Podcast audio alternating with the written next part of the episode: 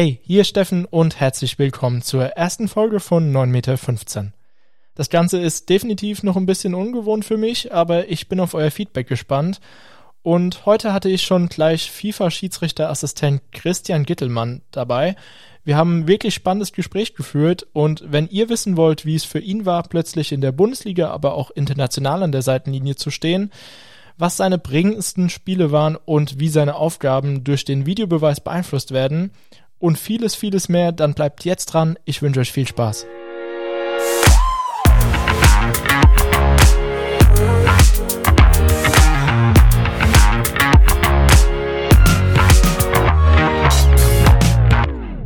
Mein heutiger Gast ist Christian Gittelmann. Er ist 38 Jahre alt und seit der Saison 2013-14 Bundesliga-Schiedsrichterassistent. Seit 2019 trägt er zudem das FIFA-Wappen auf der Brust und hat schon so ziemlich jedes große Spiel in Deutschland mal begleitet. Und ja, hi Christian, wie geht's dir? Ja, hi, vielen Dank äh, für die Einladung. Ähm, freut mich, meine Premiere jetzt so, ähm, so in so einem Podcast mal zu sein. Ganz cool, mal gespannt, was es so wird. Ne, mir geht's ganz gut. Vielen Dank. Corona ähm, ist bis jetzt an mir vorübergegangen und ich hoffe, dass das auch so bleibt. Das hoffen wir, glaube ich, alle, dass es an uns vorübergeht. Ähm, lass uns doch gleich mal schon auf den Fußball kommen. Wie bist du denn überhaupt zum Fußball gekommen? Gut, also Fußball war bei uns so von Kindesbeinen an eigentlich so das allumfassende Hobby oder auch das, was wir betrieben haben. Also mein Vater war jahrelang äh, auch selbst Fußballer gewesen, aktiver bei uns im, im Dorf. Und dadurch, dass er halt früher dann auch ähm, die Bundesliga ganz intensiv verfolgt hat, äh, fing das von klein auf an. Man hat samstags mittags so der Klassiker gehabt. Vater arbeitet irgendwie im Garten, im Hintergrund läuft die Bundesliga-Konferenz im Radio. Ähm, der kleine Bub, der hockt da mit seiner Kicker-Stecktabelle und guckt, wie sich gerade die Sachen entwickeln. Also es hat verdammt früh angefangen und selbst äh, zu kicken angefangen habe ich, glaube ich, mit äh, sechs Jahren dann auch im Heimatverein, so eine Spielgemeinschaft. Und von daher war ich eigentlich von Anfang an fußballtechnisch immer dabei und auch mit total Herzblut dabei.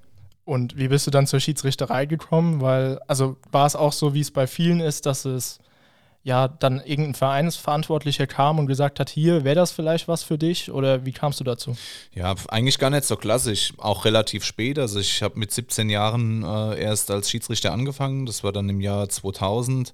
Ich habe lang gekickt und habe dann aber recht entscheidende Jugenden verpasst, wo mir total die Technik dann gefehlt hat. Und dann habe ich in der B-Jugend wieder angefangen, Fußball zu spielen und konnte im Endeffekt nur noch als Zerstörer äh, genommen werden. Ja, musst du ganz klar sagen, was ich auch war.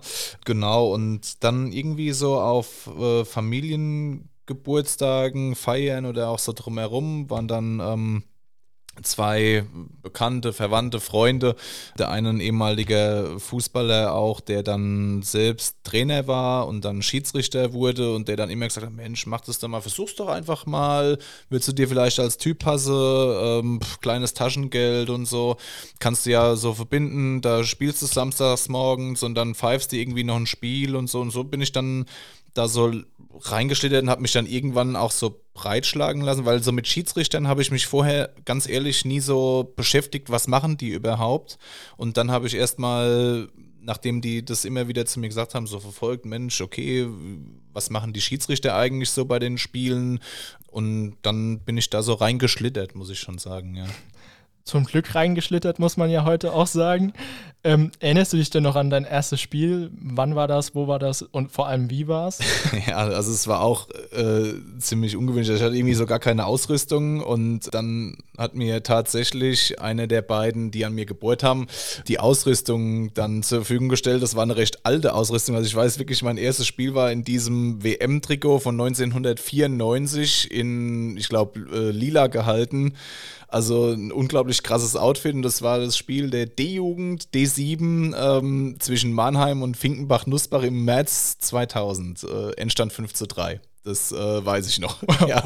Ich wusste zwar okay. nicht so genau, wo ich überall rumrennen muss und, und was ich so machen muss, aber nee, das war, ähm, das war schon ganz cool, weil da waren halt, mein Vater war halt dabei, ähm, der war immer dabei muss ich sagen. Also dem habe ich dann auch später raus unwahrscheinlich viel zu verdanken, als ich dann alleine die Spiele ähm, auf der Sportplätze hatte. Der hat mich überall hingefahren. Der war dann auch so mein erster Ansprechpartner immer dem ich einfach so sagen konnte, was mich jetzt auch bedrückt hat in den Spielen, was gut war, was weniger gut war. Und der hat es immer so aus Fußballersicht dann auch nochmal wiedergespiegelt und das hat mir unwahrscheinlich viel geholfen. Und ähm, gerade am Anfang ist es unwahrscheinlich wichtig, dass du auch quasi Paten dabei hast. Und das war bei mir tatsächlich auch der Fall. Und die ersten vielen Spiele war, war komplett immer mit Begleitung und das war sehr wichtig man sieht ja auch, dass es heute immer noch wichtig ist, werden ja auch von vielen Verbänden, wird das ja so angeboten. Ähm, hast du denn dann, während du dann quasi mit Pfeifen auch angefangen hast, noch weiterhin Fußball gespielt oder? Genau, da habe ich, im Endeffekt habe ich samstags immer noch äh, in der B-Jugend oder A-Jugend gekickt und dann ja, die Spiele gepfiffen. Und ich muss ehrlich sagen, ich habe am Anfang recht, recht viele Spiele auch recht kurzfristig abgesagt, weil ich einfach totalen Respekt vor dieser Aufgabe hatte, weil das war für mich so als Typ schon immer eine Herausforderung, dahin zu fahren, zu wissen, du bist jetzt so der Entscheider, das sind Gleichaltrige, Ältere, die, die, die kennen dich zum Teil auch und so weiter. Du musst dann da entscheiden. Also es war schon eine krasse Hürde so. Und irgendwann kam halt so ein Knackpunkt, da hatte ich dann sonntags ein Spiel zugeteilt bekommen in der, in der C-Klasse, also unterste Herrenliga. Und da war es dann so, dass ich vom Heimverein drei Spieler vom Platz gestellt habe und dass es danach wirklich auch fast äh, körperlich äh, gegen mich gegangen wäre. Und das war einer von diesen Wendepunkten, wo ich dann gesagt habe, ey, also jetzt mal ehrlich, jetzt musst du mal dran arbeiten, dass du auf dem Platz einfach weitermachst und dass du auch die Akzeptanz bekommst. Und deswegen war das dann so auch der Knackpunkt. Da habe ich gesagt, jetzt kicke ich gar nicht mehr, jetzt fokussiere ich mich darauf, wie werde ich auf dem Platz jetzt besser und ähm, ja, dass gewisse Sachen einfach durch eigene Fehler, was an dem Tag der Fall war, auch nicht mehr so passieren. Also würdest du sagen, war das so eins deiner prägendsten Erlebnisse auch in der Anfangszeit dann? Ja, definitiv. Das war eines der prägendsten, ja. Du hast ja gesagt, du hast 2000 erst angefangen und warst dann quasi nach 13 Jahren schon an dem Punkt, dass du in der Bundesliga stehst.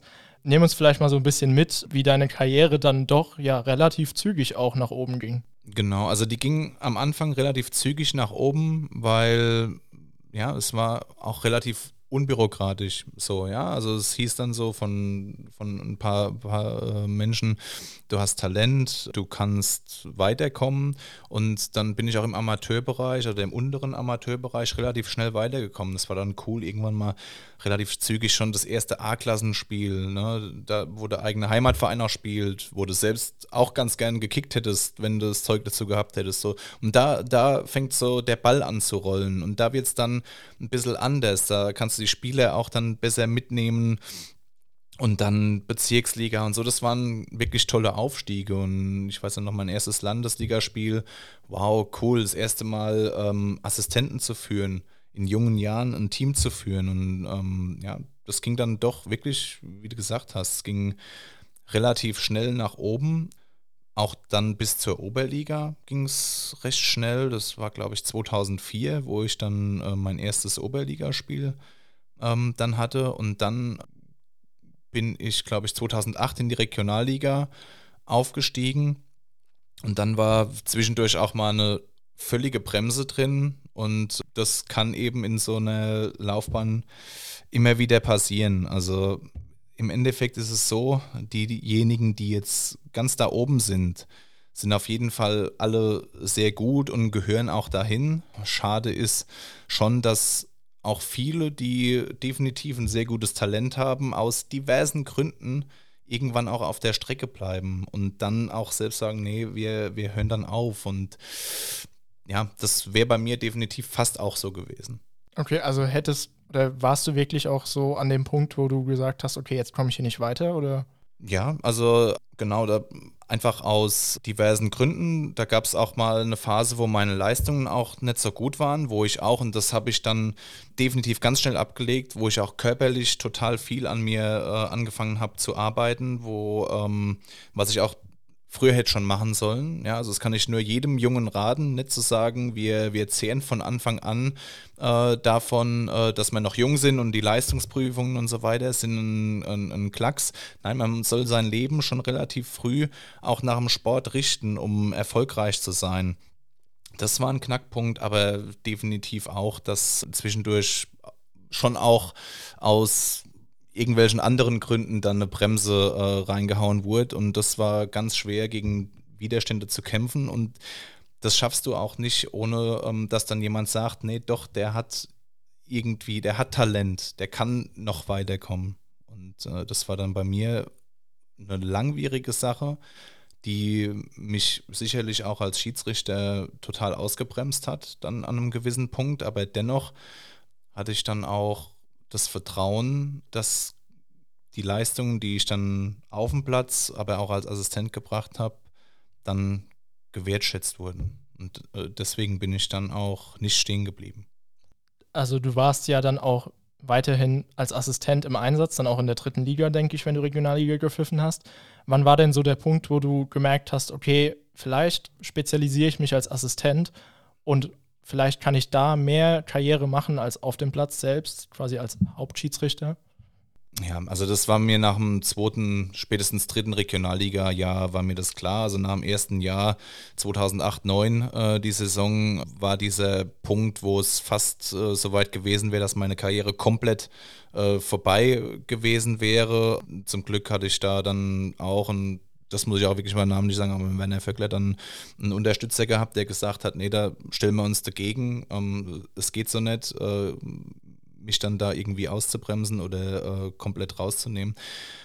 Aber das war dann klar, dass es als Schiedsrichter schwer wurde. Du wirst dann älter, wirst 26, 27, so ein bisschen in der Regionalliga. Es gibt welche, die rücken nach, ähm, die sind jünger oder du hast den einen oder anderen vor dir. Es kommt auf so viele Sachen an. Es kommt auf Konstellationen an. Es kommt äh, auch aufs Spielglück dann mal an. Es kommt auf so viele kleine Details an und die haben einfach dann nicht gepasst und deswegen war mir dann, ich sag mal so 2010 11 war mir dann klar, Achtung, die Karriere als Schiedsrichter wird schwierig und ich sollte mich darauf fokussieren, dass ich als Assistent da weiterkomme, weil da lief es in der dritten Liga irgendwie von Anfang an gut und bin dann auch 2011 in die zweite Liga gekommen als Assistent und da wusste ich, okay, das ist der Weg, den ich vielleicht dann gehen sollte und war auch dankbar, dass ich dann die Chance bekommen habe, weil es gibt so viele, da kenne ich auch einige, die die auch als Schiedsrichter aus diversen Gründen nicht weitergekommen sind, aber bei denen hat es auch als Assistent nicht geklappt, obwohl die auch total gut waren, weil der Fokus einfach noch nicht so da war von, von in, in, in Ligen unterhalb der dritten Liga beispielsweise schon zu sagen, Achtung, das ist einer, der winkt super, kommt als Schiedsrichter wahrscheinlich nicht weiter, aber den halten wir zumindest als Assistent, ja, und das Glück hatte ich dann auch irgendwo gehabt. Das hört man ja auch immer wieder, dass viele sagen, ich würde gerne als Assistent vielleicht weitermachen, weil mir das einfach mehr Spaß macht und halt als Schiedsrichter vielleicht nicht so das Potenzial dazu haben. Ähm, erinnerst du dich denn noch an den Moment dann, als du quasi, du hast ja dann quasi auch nur zwei Jahre in der zweiten Liga gewunken, mhm. ähm, als du dann erfahren hast, okay, ich steige jetzt in die Bundesliga auf? Ja, das war ganz cool. Also es war 2013 und dann hat mich äh, Werner Vöckler angerufen. Da war ich gerade auf der Arbeit, war gerade in der Besprechung mit Lieferanten, weil ich bin ja beruflich, bin ja Einkäufer und war da in so einem Meeting und da wusste ich an dem Tag ist die Sitzung und dann hat das Telefon geklingelt und dann rief der an. Da war ich sofort raus, gesagt, Jungs, ich, äh, ne? Und dann äh, hat er mir das dann einfach lapidar mitgeteilt und gesagt, ja, äh, du bist dann also in der Bundesliga. so, cool, ja. Und dann war das, das ist schon ein krasser Moment, wenn du das mitgeteilt bekommst, ja. Ja, man arbeitet ja auch wirklich Jahre darauf oder hat das als großen Traum am Anfang und dann merkst du immer, okay, es geht weiter, es geht weiter und dann kommt halt der Moment. Also stelle ich mir wirklich prägend auch vor. Ja, ist es. Also ist total prägend und es ist genauso prägend, mit so Sachen einfach vernünftig umzugehen in der Sportlerlaufbahn, als auch eben mit den Rückschlägen. Und äh, wenn es damals komplett vorbei gewesen wäre, hätte es für die sportliche Laufbahn nach oben definitiv das Ende bedeutet, aber man darf es trotzdem nicht als komplett persönlichen Knick oder Bruch dann mit ins Leben nehmen, weil man ja auch viel Unterstützung braucht, um überhaupt da weiterzukommen. Ja, und aber am Ende des Tages, wenn du in, auf einem gewissen Niveau bist, und davon bin ich auch überzeugt, ist die Leistung das, was, was dann den finalen Ausschlag gibt. Und aber bis dahin zu kommen, das ist eine große Schwierigkeit.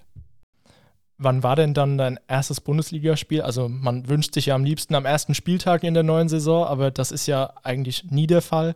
Wann war das dann? Ja, gefühlt war, also was heißt gefühlt, es war eigentlich dann, dann vorher. Also du hast ja gesagt, ich war jetzt nicht, nicht lange in der zweiten Liga. Das ist richtig. Ich wurde dann 2013, als ich schon aufgestiegen bin, von Jochen Drees, äh, heutiger VA-Chef, schönen Gruß, von dem, von dem wurde ich dann äh, quasi ins Gespann aufgenommen, muss ich schon sagen. Also ja, ist ja auch nicht so, dass man dann ne, direkt dann so als junger Kerl zu so einem alten Hasen, das ist natürlich super, ja, also das war, das war top. Naja, und der hat ja am letzten Spieltag 12-13 äh, in der Saison, hat er ja äh, eine super Szene gehabt, damals Dortmund gegen Hoffenheim, wo es äh, gegen den Abstieg ging für Hoffenheim. Dortmund erzielt kurz vor Schluss Tor was das Ende äh, für Hoffenheim bedeutet hätte und dann in Rücksprache mit dem Assistent wurde wegen einer Regelauslegungssache in Abseits dann das Tor aberkannt. Hoffenheim hat am Ende die Klasse gehalten und Jochen hat dann zur Belohnung äh, für herausragende Leistungen dann ähm, also quasi vor der Saison 13, 14 das Supercup-Spiel bekommen, Dortmund-Bayern, was vor ein paar Wochen vorher das Champions League-Finale war. Ja, und ich war dann da dabei. Also ich, als die Ansetzung kam, ich dachte, Wahnsinn, ja, wie soll ich das überleben? Ja, wie soll ich auf den Platz kommen, ohne da durchzudrehen? Und äh, wie soll ich das Spiel überhaupt machen? Ein paar Zweitligaspiele und äh, dann war so die ähm, Beruhigung von Jochen war, ach, mach dich nicht verrückt, das schauen nur Leute in 204 Ländern, stellst du dich da so an. Ja, gut, dann habe ich es irgendwie gemacht und es ist dann gut abgelaufen und äh, es ist nichts Krasses vorgefallen irgendwie so. Und es war auch nicht einfach, das Spiel. Und da habe ich so gedacht, okay, Dortmund-Bayern, geschafft und dann schaffen wir auch den, den Auftakt. Also wenn, wenn das nicht vorgeschoben gewesen wäre, wäre sicherlich das erste Spiel, damals Gladbach gegen Hannover, für mich mental viel brutaler gewesen. Und da dachte ich, okay, brutaler als das, das geht ja eigentlich jetzt gar nicht quasi ins kalte Wasser geworfen und ist gut gegangen. Kaltes Wasser, auch geiles äh, Stichwort. Am, am, beim ersten Bundesligaspiel in Gladbach äh, ist nach zehn Minuten der Rasensprenger bei mir angegangen. Ich wurde klatschnass, bin da über den, den Strahl gesprungen wie so ein Dressurpferd. ähm, damals Toto Kinhöfer als vierter Offizieller Gut, ich will jetzt nichts Böses behaupten, aber es war schon ein merkwürdiger Zufall, dass bei meinem ersten Spiel nur bei mir der Rasensprenger nach zehn Minuten anging. Also äh, da weiß ich nicht, was der Platz war, da was er gemacht hat. Ja. Willkommen in der Bundesliga. Genau. Ja, genau. ähm, nehmen uns vielleicht mal auch so ein bisschen mit. Wie sieht denn deine Vorbereitung auf so ein Bundesligaspiel aus? Vor Corona war das vielleicht mit der Anreise auch noch mal ein bisschen anders als jetzt. Ähm, ja, von der Ansetzung bis zum Spiel was geht da so alles vor, was man gar nicht mitbekommt als Fan? Hm. Also ja, vor Corona vielleicht das schon mal mitzunehmen. Vor Corona war alles anders, ja. Also ich denke mir, alle äh, sind, sind froh, wenn wir, wenn wir wieder Zuschauer äh, bei uns in den Stadien begrüßen dürfen, weil Fußballsport macht es einfach aus. Nichtsdestotrotz war es eine eine Zeit, wo wir, wo wir dankbar sein mussten, dass, dass wir gemeinsam mit den Mannschaften halt weiter Fußball gestalten durften. Und deswegen musste man halt diese Geisterspiele im Endeffekt äh, gemeinsam in Kauf nehmen und war doch irgendwie auch froh oder ist froh, dass man überhaupt seiner Tätigkeit nachgehen darf, was vielen Berufsgruppen verwehrt ist. Und da finde ich, muss man einfach mal auch sagen, dass man sehr, sehr dankbar sein kann, dass man in so einer Funktion da irgendwie tätig sein kann. Das äh, muss ich einfach mal so loswerden. Ja, und ansonsten klar, die Anreise ist insofern anders geworden. Normalerweise, wir, also wir reisen normal immer einen Tag vorm Spiel an, treffen uns da gemeinsam, gehen gemeinsam zum Abendessen. Da wird auch schon mal ein bisschen über das äh, Spiel am nächsten Tag ähm, so lose gesprochen, einfach ohne diesen Druck schon zu haben. Es werden ganz private Sachen auch besprochen. Man ist einfach da und man ja, ist in seinem gewohnten Ablauf. Momentan ist es halt so, man kann vor dem Spiel anreisen, man muss es aber nicht und jeder ist da irgendwie so für sich, weil ne, wo will man äh, jetzt auch hingehen aktuell? Und dann die ganze Testerei, äh, die wir aktuell haben, ist ja auch was, wir müssen ja warten, bis wir das negative Ergebnis haben. Das wissen wir ja manchmal schon gar nicht, äh, oder noch gar nicht äh, viel mehr, wenn wir da abends anreisen. Und deswegen ähm, gibt es da auch kein Zusammensein jetzt äh, in irgendeiner Form. Ansonsten die Spielvorbereitung. Wir haben ähm, diese, diese Plattform Y-Scout. Y-Scout ähm, nutzen auch die Vereine von den Jugenden an, um einfach ja, die, die Gegner zu analysieren. Respektive ist es ja ein Scouting-Portal, um interessante Spieler zu finden äh, für die neue Saison oder wie auch immer. Und so können wir uns eben auch auf die Mannschaften vorbereiten, auf die Spielsysteme. Ich als Assistent gucke mir dann als mal an, okay, jetzt beispielsweise, wie steht die Abwehrreihe bei Freistoßflanken aus dem Halbfeld? So das klassische Thema, ne? die, wo ist die letzte Linie? Wo sind die Zielspiele? Wer blockt vielleicht? Wer ist da prädestiniert, dass er als mal ins Abseits laufen könnte? Man kann sich die Abseitssituationen von allen Mannschaften, einzelnen Spielern anschauen. Die Situationen, wie werden sie oder, oder welche Fouls ziehen die ein oder anderen Spieler ganz gern. Aber nichtsdestotrotz, man, ich, ich finde einfach so, man muss schon wissen, äh, was auf dem Spiel steht. Man muss gut, gut vorbereitet reingehen und wissen, was könnte einem erwarten, aber immer weit, immer wieder offen sein auf das, was dann wirklich kommt. Weil wenn ich zu voreingenommen in ein Spiel reingehe und sage, jawohl, ja klar, das und das muss jetzt passieren, ja, vielleicht war es ja irgendwie ganz anders. Ich meine, als Assistent ist es mehr so schwarz oder weiß, abseits ja oder nein, okay.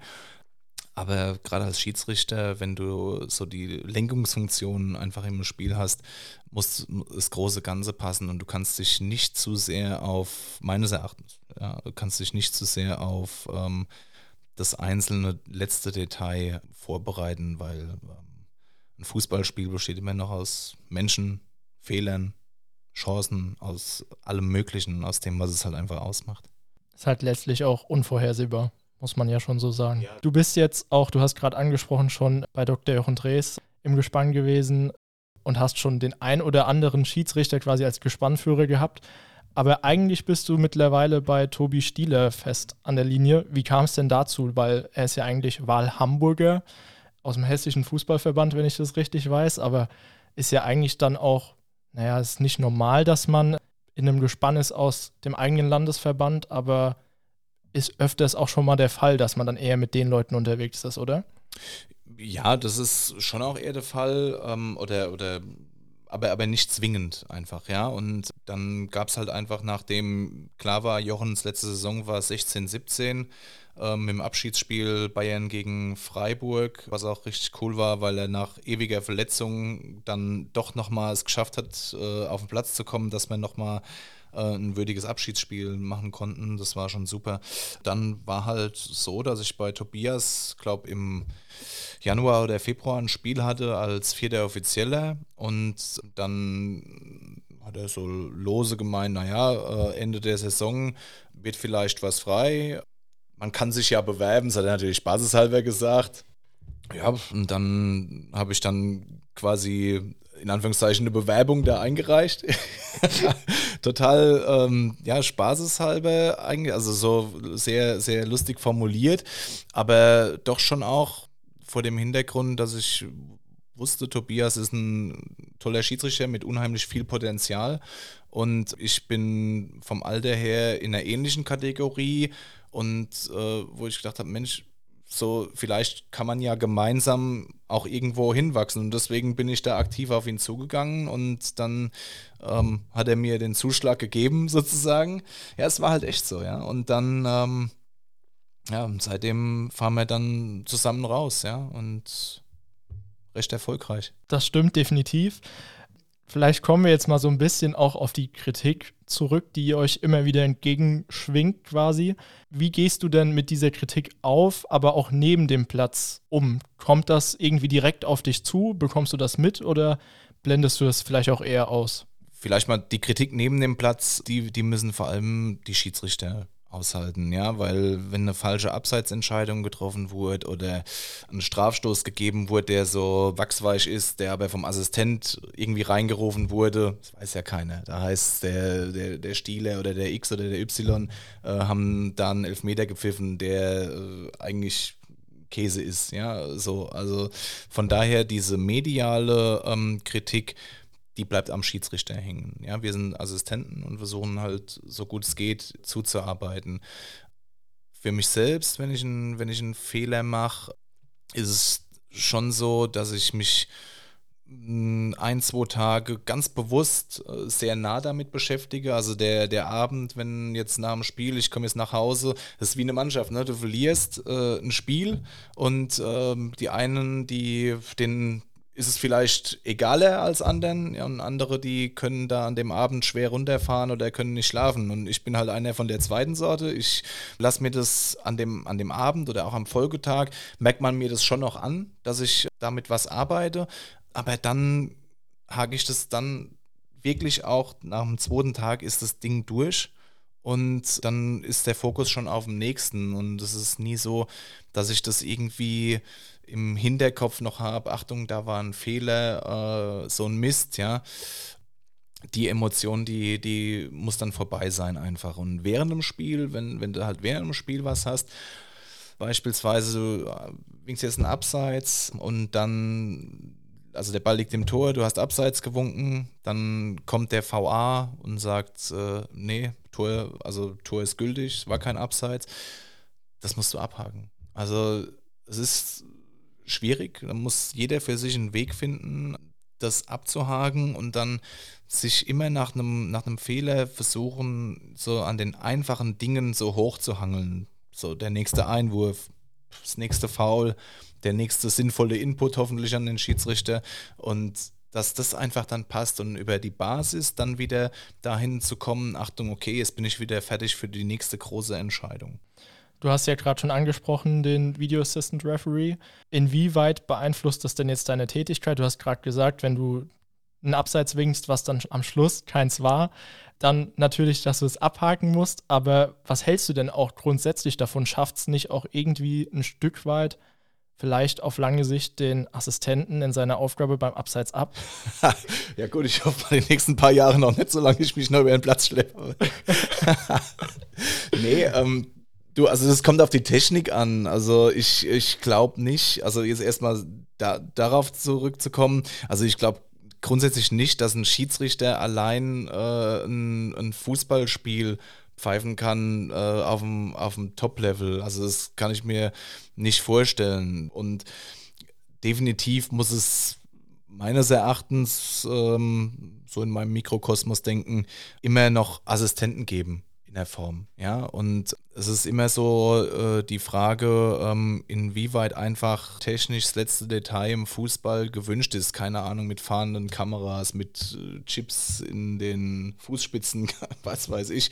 Oder ob man halt noch eine, eine gewisse auch, ja, Menschlichkeit da drin lässt. Ja, und das ist ja das, wo, wo, wo viele jetzt schon kritisch sehen oder kritisch gesehen haben, als das Projekt anfing da vielleicht auch mal, also der Videobeweis ist ein toller Airbag für uns. Also so die ganz krassen Fehler, die komplett die Karriere kosten würden.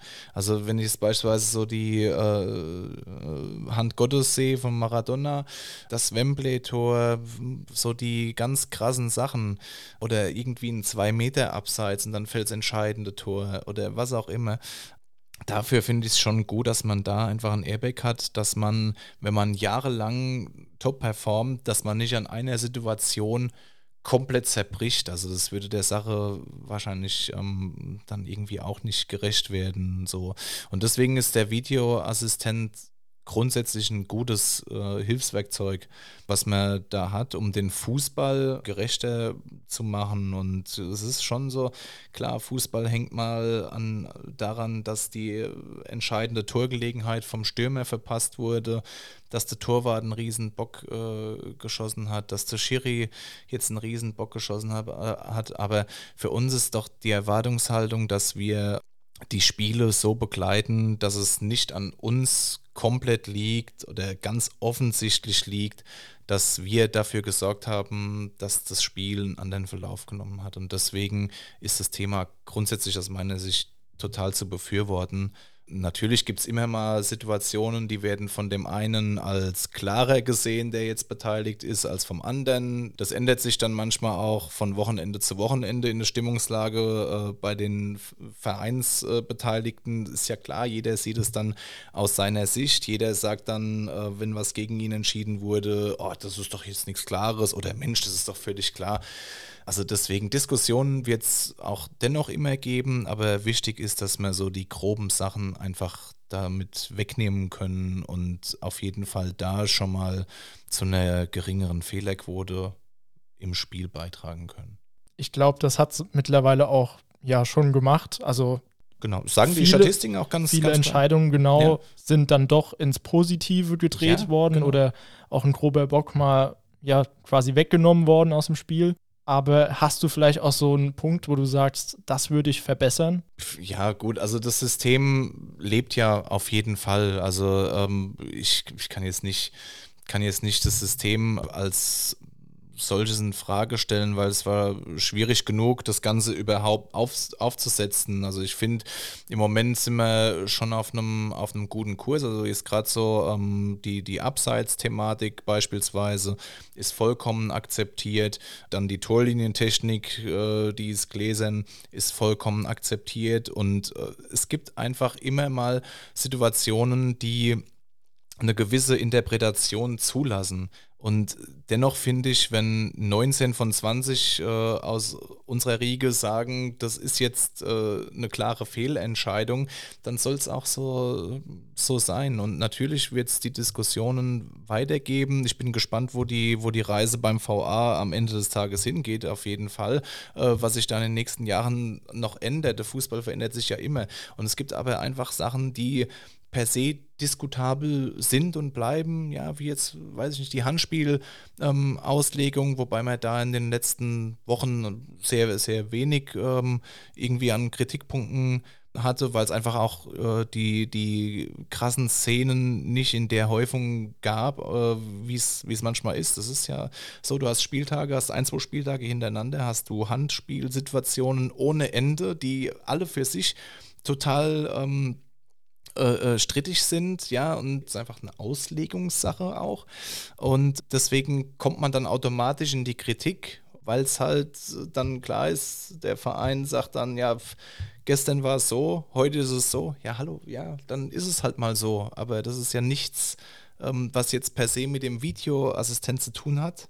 Der ist ein Assistent für uns oder auf dem Platz ist es ein Assistent, der hilft, die krassen Sachen wegzumachen. Und das ist das, äh, was über allem steht. Und die krassen Sachen, die sind weg. Und es gibt Sachen, die werden mehr diskutiert, immer noch, und Sachen, die weniger diskutiert werden. Und ja, ich glaube, ein Problempunkt dabei ist auch, dass die Erwartung war, ja, wir haben jetzt den Video Assist und dann haben wir keine Diskussion mehr. Dann gibt es nur noch Schwarz und Weiß. Aber wenn man sich das Regelwerk anschaut, ist es halt eher grau und nicht mhm. schwarz und weiß. Ja, das ist einfach so, genau. Und äh, also, ne, wir Menschen, wir sind ja Gewohnheitstiere. Mir war den Fußball jahrelang äh, so gewohnt, wie er war. Es gibt jedes Jahr Regelanpassungen, die gehen an vielen ähm, eben auch schon vorüber. Also wenn ich jetzt nicht der, der Schiri wäre, dann würden Sachen auch an mir vorübergehen, würde ich sagen, ja, Moment, warum ist das jetzt äh, so? Das war doch immer so. Oder, ne? Also der Fußball, der, der lebt ja immer von Veränderungen. Das Spiel ist einfach gehalten und weiter einfach zu halten. Das finde ich ganz wichtig, dass Fußball einfach ein einfaches Spiel bleibt. Aber die Veränderungen sind wichtig und Manchmal ist es einfach so, ähm, wenn sich was gravierend ändert, wie jetzt der Videobeweis, schreit erstmal jeder, auch von Kulturkreis zu Kulturkreis unterschiedlich, schreit, schreit erstmal jeder, oh, wie könnt ihr das denn machen? Ja, vor dieser Veränderung zum Videobeweis ähm, haben viele nach, genau, da haben sie alle nach dem Videobeweis geschrien und wie kann das sein? Und wir müssen doch hier die technischen Mittel nutzen, was ich auch jetzt wirklich auch völlig legitim finde, dass das ähm, so war, weil wie doof ist es denn?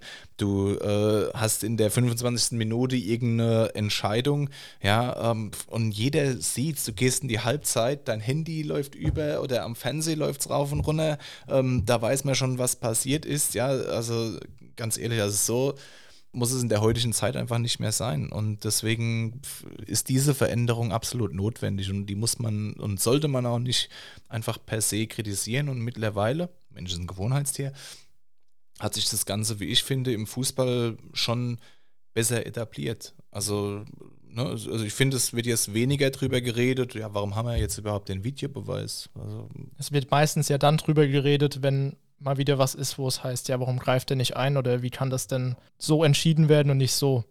Dann würde ich sagen, machen wir einen kleinen Haken an den Videobeweis.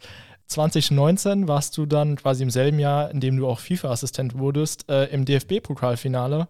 War das für dich nach deinem Bundesliga-Aufstieg so das nächste Ziel, dass du gesagt hast, ich würde gern irgendwann mal das DFB-Pokalfinale begleiten? Ja, also mein Ziele sollte man sich, finde ich, für sich immer irgendwo formulieren.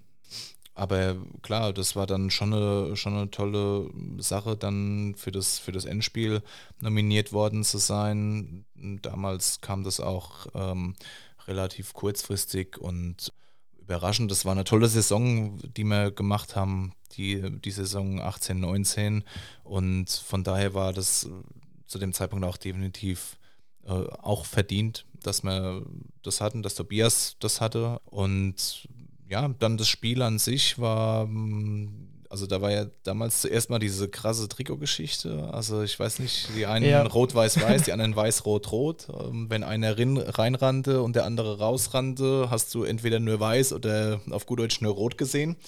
Und dann war es in der ersten Halbzeit dann tatsächlich so, dass ich zwei, zwei knappe Fehler hatte ähm, und den einen auch noch einen technischen Fehler, da vielleicht auch nochmal auf den Videobeweis zurück, weil als Assistent war man ja immer gewohnt, okay, der ist abseits, ich muss warten und warten, kommt er an den Ball, greift er ein, jetzt ist er am Ball, schnell die Fahne hoch, Situation für mich abhaken. Videobeweis, ich muss weiterlaufen lassen, wenn er schon den Ball hat und ähm, warten, bis die Situation abgeschlossen ist. Und da hatte ich einfach einen Konzentrations-, was auch immer, Fehler und habe dann die Fahne einmal zu schnell gebracht. Zum Glück ist kein Tor gefallen, das wäre der Super-GAU ähm, gewesen. Und deswegen, das Spiel war an sich äh, äh, sehr gut. Also es hat ja keiner jetzt irgendwie im Nachgang ähm, groß drüber über Schiedsrichterleistungen geredet. So für mich selbst, ja, ich war singulär jetzt nicht zufrieden mit mir, weil das einfach so das i-Tüpfelchen auf die Saison gewesen wäre. Und, oder war, war. Und deswegen habe ich so gedacht, irgendwie so, am liebsten will ich es nochmal zurückspulen und das Spiel nochmal von vorne machen. So. Ja, das ganze Wochenende, das geht ja vorbei, das, das rast so, dieses Pokalfinalwochenende. Ähm, was Besonderes, ja. Weißt du denn dann überhaupt noch oder hat man das so aufgesogen, wenn man dann quasi ins Stadion einläuft vor 80.000? Bekommt man das in dem Moment dann auch bei so einem Spiel überhaupt mit oder bekommt man es in der Bundesliga auch generell mit, wenn Zuschauer dann noch da sind? Mhm. Also für mich persönlich ist das Einlaufen immer, immer so das schönste Gefühl wenn du, wenn du da reinläufst und äh, siehst diese Massen, diese elektrisierten Massen und diese Erwartungshaltung, die vor so einem Spiel herrscht, diese, diese Vorfreude, was wird passieren, das ist, das ist doch Salz in der Suppe und das habe ich bei dem Pokalfinale total aufgesogen, wenn du dann durch dieses Marathon-Tor läufst und ähm, die, diese, diese Banner dann vor dir dann nach oben gehalten werden, mit dem äh, Pokal drauf abgebildet, die Nationalhymne klingt. Äh, es ist einfach ein, ein rundum tolles Gefühl und das ist eigentlich vor jedem Bundesligaspiel vor jedem Länderspiel oder Champions League-Spiel, was auch immer. Also ich finde, bei jedem Spiel ist es Einlaufen was Besonderes. War es schon immer irgendwie äh, für mich. Also Einlaufen finde ich cool. ähm, du hast gerade angesprochen die Champions League. Du bist ja im selben Jahr FIFA-Assistent dann geworden oder auf die FIFA-Liste aufgenommen worden. Aber du warst auch vorher schon international bei ein paar Spielen dabei. Wie kommt das? Ja, bei ein paar, also bei, bei vielen irgendwie es sich total, total gesammelt. Ich war dann 2014 und 15 auf diesem Programm von der UEFA. Gibt es ein Programm, das nennt sich Core. Ähm, das ist ein Programm, was man durchlaufen sollte, ähm, wenn man auf die internationale Liste geht. Ist auch echt cool, weil du kommst äh, mit Schiedsrichtern und Assistenten aus äh, verschiedenen europäischen Ländern äh, zusammen. Da saßen wir beispielsweise mit einem Gespann Malta, Färöerinseln, Island, ja, und fragst mal, wie das dort ist und, und wie die auch agieren, um da hochzukommen und so weiter, aber wie das an so einem Spieltag abläuft, ja, dass dann teilweise äh, mit einem Schiff so von Insel zu Insel auf, aufs, aufs Spiel gefahren wird, dort zum Mittag gegessen wird, das Spiel gemacht wird, heimgefahren wird, total cool und bereichernd. Und naja, und dann was ist es eben so, dass jetzt gerade bei den größeren Nationen eben auch nationale Assistenten ähm, die Möglichkeit bekommen, dann gerade bei so äh, Quali-Runden, also äh, Euroleague oder Champions League Quali-Runden oder auch bei U19 EM-Quali-Spielen und solchen Sachen oder U21 da mitzufahren und äh, internationale Erfahrungen sammeln. Ganz früher war das so, dass sogar Assistenten äh, die, die, die in der Bundesliga gewunken haben, auch mal mitgefahren sind auf ein Champions League-Spiel. Aber das ist mittlerweile so nicht mehr der Fall. Die Ausnahme ist, glaube ich, Sascha genau. Thielert. Sascha Thielert, jawohl, ey, das war cool, da war ich dabei. Äh, ja, Gruß an Sascha. Äh, Brügge gegen Real Madrid. Es war klar, dass äh, ein Sascha Thielert äh, nur äh, Real Madrid macht. Äh, wenn er ein Champions League-Spiel macht, dann ist das klar. Alles andere ist ja noch ja, der Drunter geht's nicht. Nee, muss er machen. Ist es denn überhaupt möglich, ohne die Unterstützung von deiner Familie, aber auch von deinem Arbeitgeber, so ein in Anführungszeichen zeitintensives Hobby überhaupt zu verfolgen? Weil, also, was du erzählst, du bist ja dann auch international mehr als nur mal einen Tag weg. Ja, also die, ich glaube, die Anführungszeichen, die kannst du weglassen. Also was, was ja immer die, die, die, die geilsten Fragen sind, äh, ja, sag mal, wie ist es denn so? Habt ihr dann am Wochenende ein Spiel und äh, wie läuft es so? Bist du dann auch mal vielleicht unter der Woche weg? Äh, ich trainiere jeden Tag. Das ist schon mal so, so irgendwie das Erste, was, man da, was ich da antworten kann. Also ich trainiere jeden Tag, ich mache jeden Tag was dafür.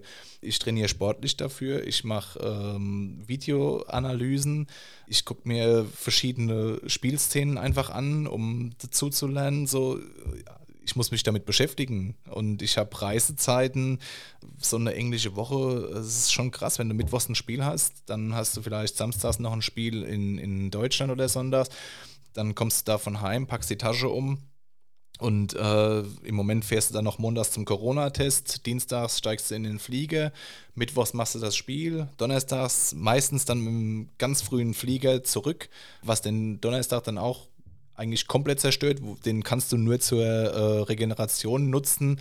Da bringt es auch nichts, wenn du dann nochmal ins Büro fährst, groß, weil du bist nicht so leistungsfähig. Und ähm, ja, dann hast du nochmal einen Tag Regeneration und dann geht es aufs nächste. Das ist eigentlich so wie bei den, wie bei den Mannschaften äh, im Endeffekt auch. Es ist ein, wenn man es richtig betreibt, ist es ein ähnlicher Aufwand, einfach den man hat und ohne, dass die Familie hinten dran ist. Ich habe äh, drei Kinder, ja, bin seit jetzt äh, neun Jahren verheiratet.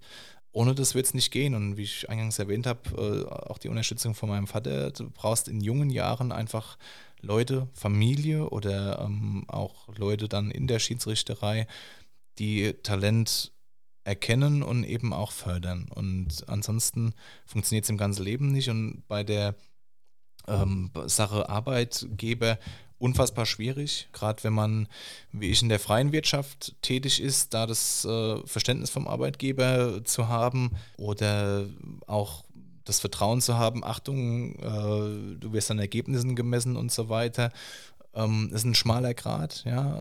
Aber klar, man muss auf, auf allen Ebenen, die man hat, versuchen, das Beste draus zu machen und Gas zu geben. Und mein, mein primärer Fokus ist aktuell einfach der sportliche Bereich, ja. Ähm, und das soll es auch, auch bleiben, aber nichtsdestotrotz, was ich äh, dann begleitend dann arbeitstechnisch äh, dann noch machen kann, werde ich auch mit vollem Elan tun, so wie ich es die ganzen Jahre auch gemacht habe. Und vor allem die Familie muss auch was von mir haben. Das ist, glaube ich, auch immer ganz wichtig, weil ohne Familie ja. irgendwo muss man ja auch mal abschalten. Ja, genau. Also das ist dann wahrscheinlich auch so bei dir der Punkt, wo du sagst, hier, dann komme ich nach Hause und dann kann ich mal wieder ich sein und bin dann quasi nicht immer der Schiedsrichter. Ja, also zu Hause, also genau, also wichtig ist, dass, dass man Erdung hat und also die habe ich definitiv. Zu Hause ist äh, Fokus in einfach die Kinder, die kommen, die sind happy, wenn sie mich sehen äh, und wollen spielen, wollen Action haben, so brauchen Zeit und äh, dann denkst du auch gar nicht mehr groß an so, an so Sachen dann. Ja, das ist eher so, wenn ich dann abends spät nach Hause komme und meine Frau, die schläft schon und so, dann habe ich so die, diese Zeit, mich mit Dingen so im Nachgang zu beschäftigen, das Spiel abzuhaken und dann mich auch auf den nächsten Tag mit der Familie freuen. Ja. Du bist ja in deiner Karriere sicherlich auch schon mal an dem Punkt gewesen, wo du mit Verletzungen zu tun hattest. Gibt es da irgendwas, wo du viel mit zu tun hast oder wurdest da, da eher verschont sogar von? Also ich kann sagen, dass ich ein toi toi toi recht gutes Fleisch habe.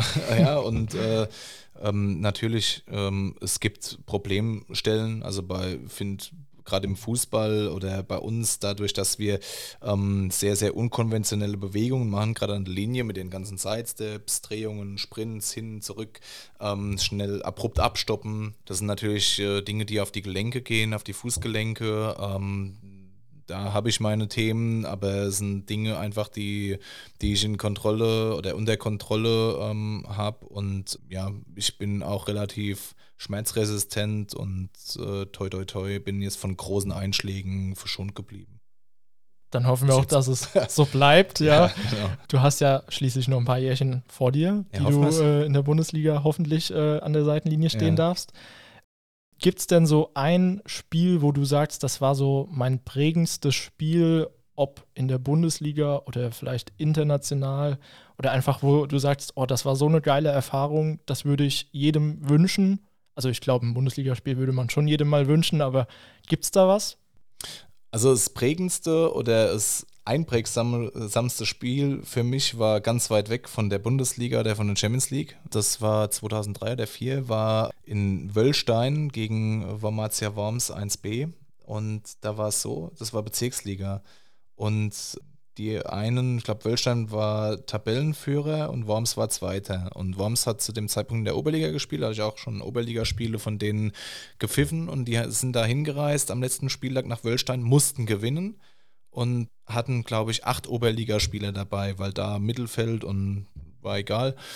Und äh, da hat Wölstein das Spiel auf den Kunstrasen, äh, nicht auf den Kunstrasen, auf den Hartplatz verlegt. Äh, Rasen unbespielbar, im Mai. ähm, Bei bestem Wetter. das war echt ein guter Move, ja. Und äh, da, da ist mir da durchs Dorf gelaufen, wirklich jetzt auf den Hartplatz und da waren tausend Zuschauer. Es war unfassbar. Von Worms richtige Supporter da und total viele ähm, Interessierte aus dem Kreis. Und dann hatte ich dieses Spiel und dann habe ich ich glaube, nach einer, nach einer halben Stunde den ersten von Wormatia runtergestellt mit Gelb-Rot wegen, wegen Meckern.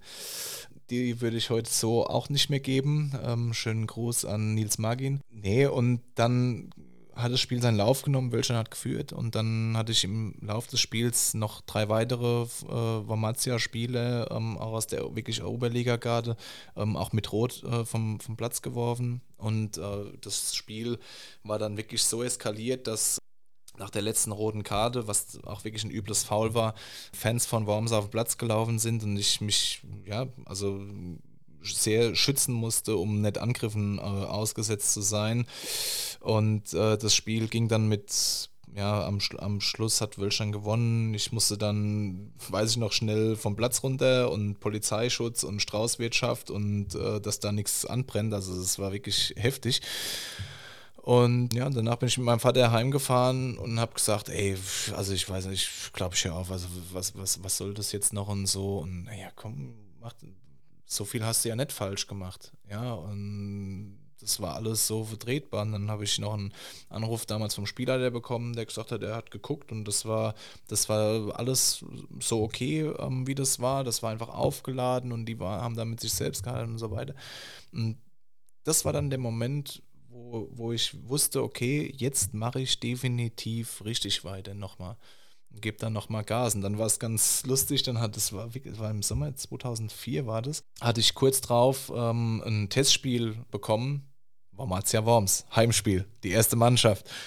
Ein Wiedersehen. Und das war dann wirklich ähm, so cool, die haben so cool drauf reagiert und dann haben die Fans dann äh, irgendwann von der Tribüne bei jedem Foul haben sie gerufen, ah, rot, gib doch rot, schmeißen doch runter bei 0815 Fouls und dann mich irgendwann so mit so einer entschuldigenden Geste oder so, ja, was soll ich jetzt machen, Geste zur Tribüne gewandt und ähm, dann war alles gefühlt wieder okay und ähm, ja, also das war sehr prägend.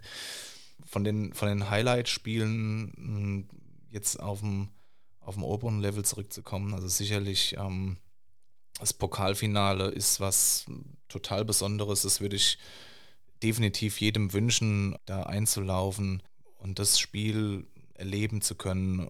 Aber auch Champions League, das ist einfach immer was Besonderes, immer. Also wenn, wenn du da dich hinstellst und die, die Champions League-Hymne klingt, das ist einfach, äh, Mike Pickel, der hat immer gesagt, Champions League ist Feiertag.